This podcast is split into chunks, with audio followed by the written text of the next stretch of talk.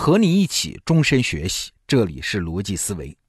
昨天啊，我们聊到了资源和人类之间的真实关系，那其中就提到了吴伯凡老师在认知方法论课程里面说到的一个哲学概念，叫 affordance。afford 我们都知道是英文供给的意思，那 affordance 呢，当然就是它的一种名词形式了，强调的是一种关系，供给的关系。但是请注意啊，是一种互相成就、互相启发、需要创造性的发现才能结成的一种供给关系。用我们今天时髦的词儿来翻译，就是赋能啊。这么说有点抽象。吴伯凡老师举了一个例子，一种海里的生物叫藤壶。藤壶这玩意儿有点像小贝壳，但是历史很久远啊，在地球上已经存在了好几亿年了。那个生物学的鼻祖达尔文啊，他一辈子就特别痴迷研究这玩意儿藤壶。这藤壶啊，原来的生长方式呢是吸附在海里面的礁石上，或者是海边的礁石上，以浮游生物为食。但是现代我们人类提到藤壶这玩意儿啊，想到的首先是货轮或者是军舰。为啥呢？因为无论是货轮还是军舰，都遇到一个问题，就船底吸附了大量的藤壶，一大片一大片的长。啊，明显增大了船行驶的阻力，降低了船的行驶速度，所以人呢要花很高的成本把船底的藤壶给铲掉。这事儿啊，站在我们人类的角度来看，这破玩意儿挺烦人的。但是，你要是切换一个角度，站在藤壶这种生物的角度去想想，这天下哪有这样的好事儿呢？哎，怎么世界上就有了船这么个好东西呢？哎，它就是为我们藤壶准备的资源和工具啊！你想，我啥都不用靠啊，我就吸附在船底就好了。我是靠浮游生物过日子的，这船一边走一边浮游生物就送到我嘴边来了，多好，跟守株待兔一样。船真是我的好工具啊！藤壶要有脑子，他就会这么想问题啊。你看，一个几亿年历史的生物和一个才出现几百年人造的设备船之间，它就形成了这么一个密切的利益共同体啊，一个互相供给的关系。这是啥？这就是我们前面讲的那个单词儿嘛，affordance。船它当然不是为藤壶发明的，但是藤壶开发出来船的用处啊，它们之间的关系就是 affordance。这个词儿啊，你反过来想啊，其实它揭示了这个世界的一个真相：就世界它从来不是为我们人类准备的。每一样事物的存在，它本质上是孤立的啊。如果你觉得什么东西特别好用，是我们人类的一项资源，那只不过是因为人类有创造性，发现了这个 affordance 的关系而已。如果不意识到这一点啊，我们就会像那个藤壶长脑子的藤壶那样想，既低估了自己的创造性，又高估了世界对它的友好程度，还容易忽略，因为它寄生在船上拖慢了船的速度，人类要铲除它们的潜在风险呢。你想，就和藤壶和船的关系一样，我们人类和我们使用的资源之间，其实也隔着一个永远不可逾越的深渊啊。现在看起来是完美结合，是 affordance，但是这是阶段性的，这里面既有再创新、再组合的空间，也有不可知、不可测的风险啊。我今天再给大家举个例子啊，今年呢有一本新书叫《药物简史》，说的就是人类发明各种药的事儿。那请问最早的药是什么呀？是罂粟，就是生产鸦片的那个原料啊。早在六千多年前，苏美尔人就开始用它治病。那为什么是罂粟它是药呢？哎，因为吃下去立竿见影嘛。你想，你要是苏美尔人，有这么一样东西能帮你快速止疼、缓解忧郁的情绪和呼吸短促，那你立刻就能发现它的药效啊！会不会觉得啊，这就是上帝派来的治我们病的救星啊？对，早期的特效药都是这样啊，不是因为它有效，而是因为它的药效可以被简单直接的观测到，所以它才成了药。至于治疗的原理呢，其实人类是不知道的啊。就拿罂粟和鸦片来说，古罗马时代的医生觉得它可以帮助人类消除窒息感，你这对不对呢？对，但这不是因为它能够帮助病人恢复呼吸啊，而仅仅是因为它能消除人们对于呼吸不畅的那种感知。你想，它是鸦片嘛，神经系统被麻痹了嘛。当然了，早期的医生更不可能知道鸦片在人类后来历史上惹出来的滔天大祸。在他的眼里，这就是好药。你看，人和药的这种相遇模式，是不是有点像我们平时恋爱结婚呢？就是相遇、相爱、结合，甜蜜的不行。但是说到底啊，这两个人还是人格独立的两个人啊。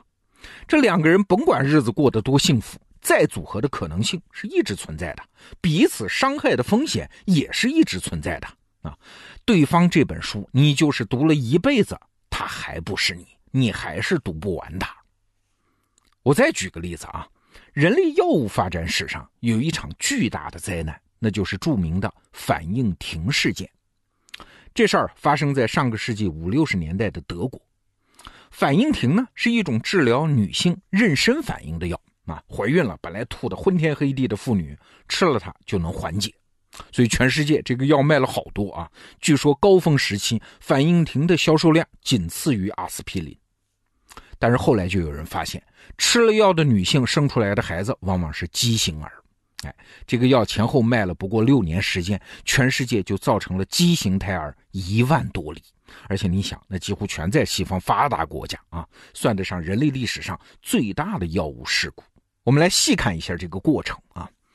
那请问了，这个药它是用来治疗妊娠反应的吗？其实不是啦。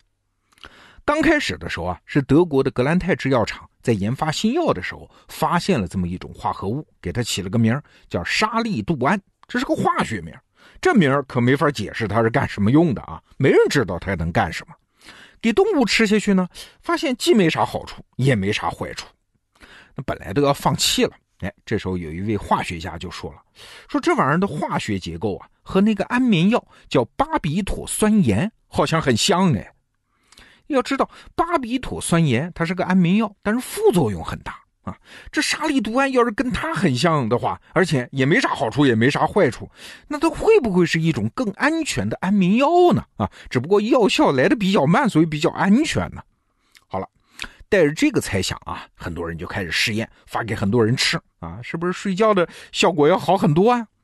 当然了，当时测试的方向也不只是安眠药一种，还有人猜测它会不会有助于控制癫痫病呢？等等啊，各种方向。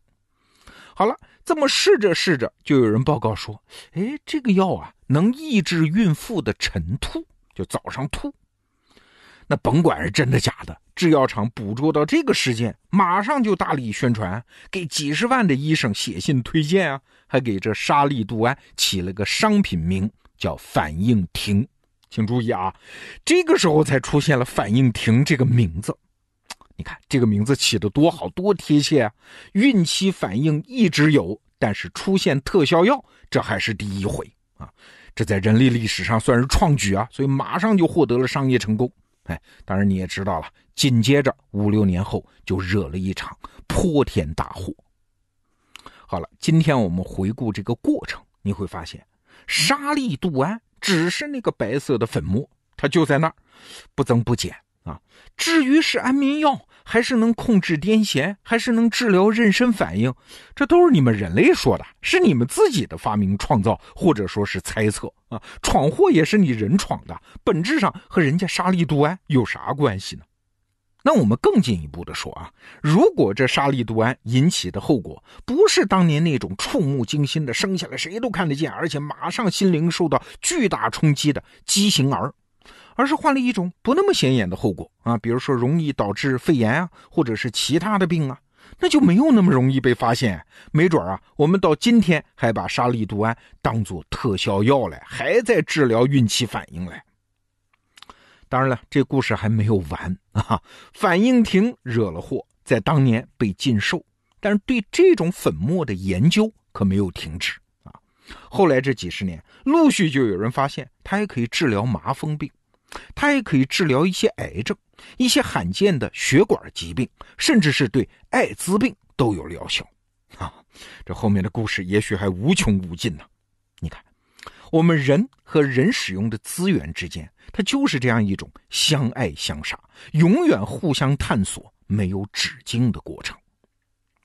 我也是在《药物简史》里面看到的一句话啊，据说现在的药厂如果发现一款药有副作用，请注意啊，这个“副”不是正负的“负”，而是副手的“副”，也就是说有附带的其他作用的话，那对制药厂来说，那是一种惊喜啊！为啥？因为这意味着这个线索会把我们引导到别的方向上，发现这些药一些全新的用途。所以你看，所谓的副作用看起来是一种干扰，其实换一个场景，它就是一种资源。今天我们聊这个故事啊，其实是延续了昨天的话题。我们人类使用的任何工具和资源，它们的用途从来不是表面上看起来的样子，不是我们熟悉的样子啊。为啥？因为本质上它和人类没啥关系，它是独立于人类世界的一种孤独的存在。他们之所以叫我们今天熟悉的这个名字呢，啊，比如说我们工具箱里面的榔头，还是我们药箱里面的反应亭，这都是人给它起的名字啊。